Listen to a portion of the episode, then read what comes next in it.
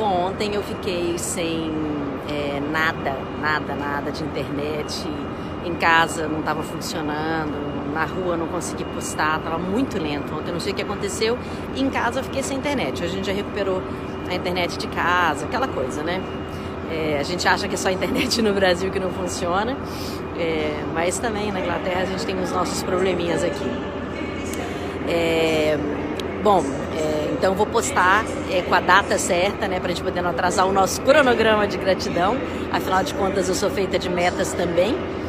E então eu queria, é, primeiro, uma coisa que eu queria ser grata, a minha personalidade, é essa facilidade que eu tenho de criar metas, cumpri-las e por algum motivo quando eu não consigo, eu não tenho o menor problema de contar o que, que aconteceu e como que eu recupero isso. Então eu acho que isso é uma coisa legal, assim, eu não tenho medo do erro, mas sou muito boa de criar metas.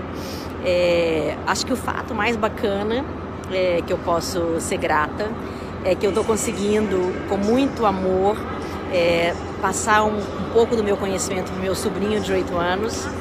Então, eu dei aula de massagem para ele, que ele é super interessado. Estou é, ensinando para ele como que faz alguns crias fáceis do yoga e ele está amando alguns movimentos.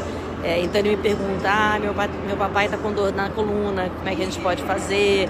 É, minha mamãe está com nariz ruim, minha irmãzinha está com dor de garganta. Então, coisas muito simples e também do autocuidado. Então ele aprendeu a fazer a, a massagem nele, ele está super feliz contando para todo mundo. Eu vou imprimir o um mapa para ele, né, para ele ver os pontos, está muito legal. E a pessoa né, que eu gostaria de lembrar hoje e tenho uma gratidão enorme é a Mila. Ela mora hoje nos Estados Unidos, mas é, é uma pessoa especial que entrou na, na, minha vida de uma maneira muito especial e permaneceu na minha vida de uma maneira muito especial. A Mila Matias tem uma história linda. É, ela não não assina mais como Mila Matias, né, porque ela mora em outro lugar e então ela assina com outro nome. Ela se casou mas é uma pessoa incrível que eu gostaria de, de demonstrar minha gratidão pela existência dela.